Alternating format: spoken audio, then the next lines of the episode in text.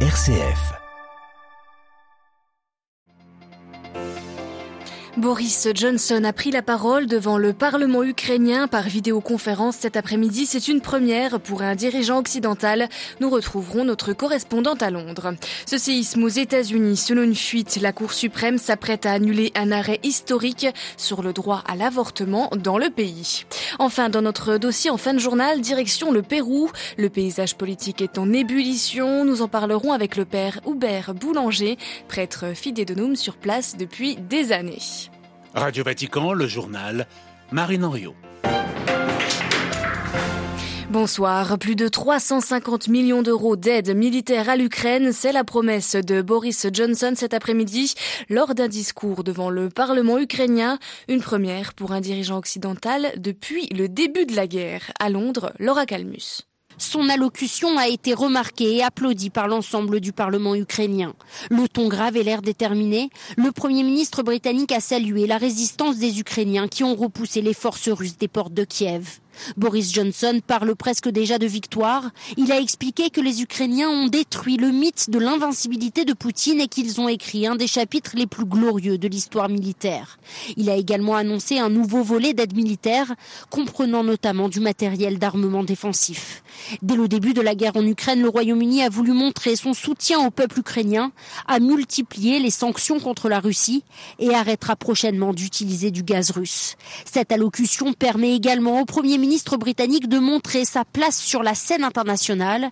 Il était d'ailleurs le premier dirigeant à se rendre à Kiev le mois dernier. Londres, Laura Calmus, Radio Vatican. Ils étaient coincés depuis des semaines. Une centaine de civils ont pu être évacués du complexe industriel de Mariupol selon les Nations Unies. Dimanche, les premières évacuations avaient eu lieu. Ce gigantesque complexe sidérurgique semble être la dernière poche de résistance des Ukrainiens à Mariupol. Ce mardi, les Russes ont renforcé leur offensive, leur offensive sur la ville. Nouveau coup de fil entre le président français Emmanuel Macron et Vladimir Poutine. Le chef de l'État russe a déclaré que l'Occident pourrait aider à arrêter les atrocités de la guerre en cessant de fournir des armes en Ukraine. Vladimir Poutine qui a par ailleurs ajouté que Kiev manquait de préparation pour un travail sérieux dans les pourparlers. Plus de 200 personnes arrêtées dans plusieurs villes d'Arménie aujourd'hui lors de manifestations de l'opposition. Les manifestants ont bloqué plusieurs villes, demandant la démission du Premier ministre Nicole Pachignan, qu'ils accusent de vouloir donner le Nagorno-Karabakh à l'Azerbaïdjan. La Turquie, qui accueille près de 3,7 millions de réfugiés syriens, prépare le retour d'un million d'entre eux. Et cela se fera sur la base du volontariat, détaille ce mardi le président turc Recep Tayyip Erdogan.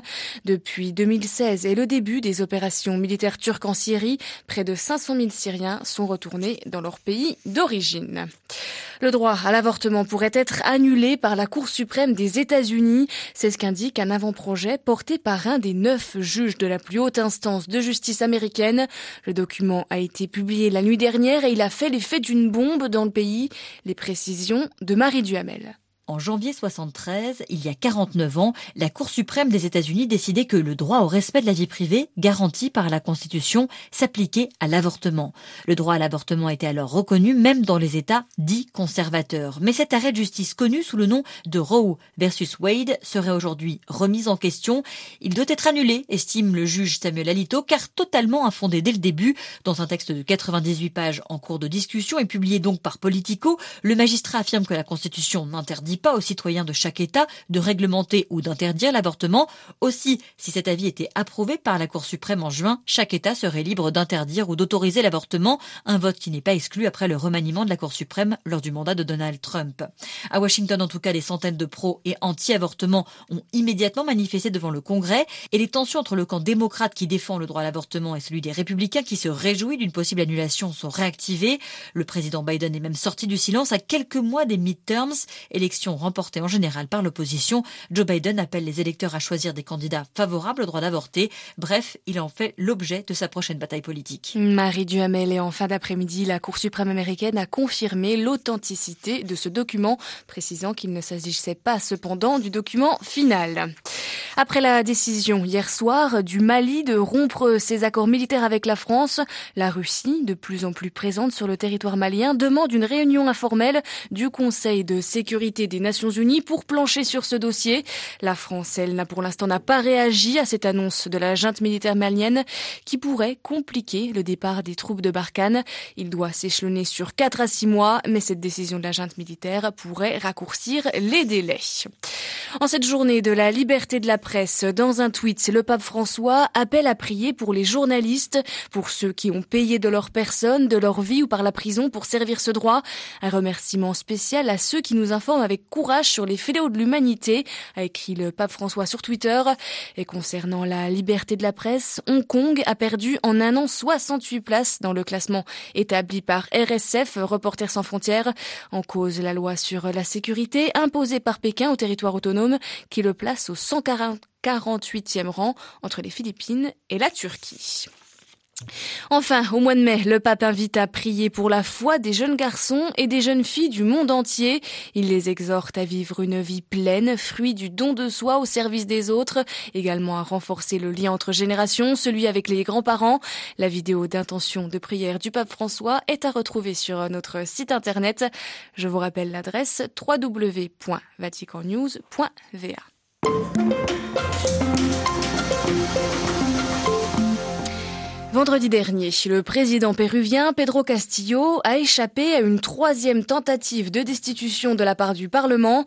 Alors qu'il était en visite officielle en Équateur, il a dû rentrer précipitamment en voiture pour ne pas donner aux députés le motif de vacances du pouvoir, alors que son avion était bloqué sur place par la mauvaise météo.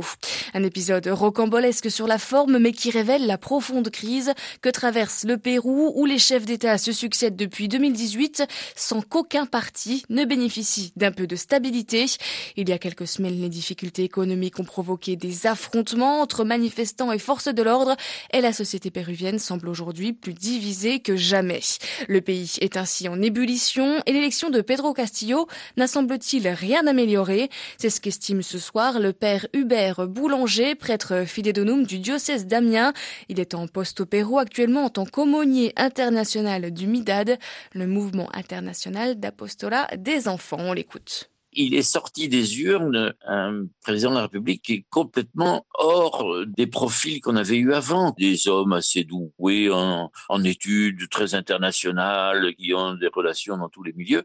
Et là, les urnes ont sorti un syndicaliste euh, originaire de la montagne, qui était complètement inconnu. Et en même temps, c'était les 200 ans de l'indépendance du Pérou. Alors on pouvait avoir une, une espèce d'espérance immense en disant au bout de 200 ans, on a enfin quelqu'un qui arrive au pouvoir avec un profil qui ressemble à la majorité des, Péruviens. Et puis, c'était pas un homme de la ville, c'était pas un homme de l'appareil, etc.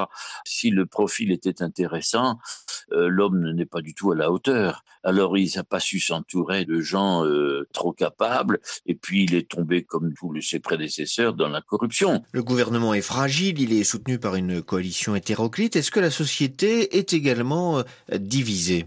Alors la société est très divisée, elle est certainement plus encore. Les divisions se font bien sûr entre ville et campagne, secteur industriel et agricole, et puis euh, il y a une division un peu idéologique. On voit par exemple combien les réseaux des églises euh, évangélistes, en faisant très gros, prennent une importance énorme et reviennent à une idéologie très conservatrice, très très moraliste, qui cherche à éloigner la population de la chose sociale. Hein. Et puis il y a aussi cette division encore avec euh, le dernier dictateur, c'était Monsieur Fujimori. Il était de 90 à 2000. Bon, on a passé 20 ans quand même depuis. Eh bien, il y a une idéologie fujimoriste euh, énorme, très conservatrice et, très très à droite. Il va pas chercher beaucoup le développement des masses populaires pour rien. Alors tout ça, ça fait un pays extrêmement fracturé. Voilà, interrogé par euh, Xavier Sartre, l'analyse du père Hubert Boulanger, prêtre fidédonome au Pérou. Son interview est à retrouver en version longue sur notre site internet.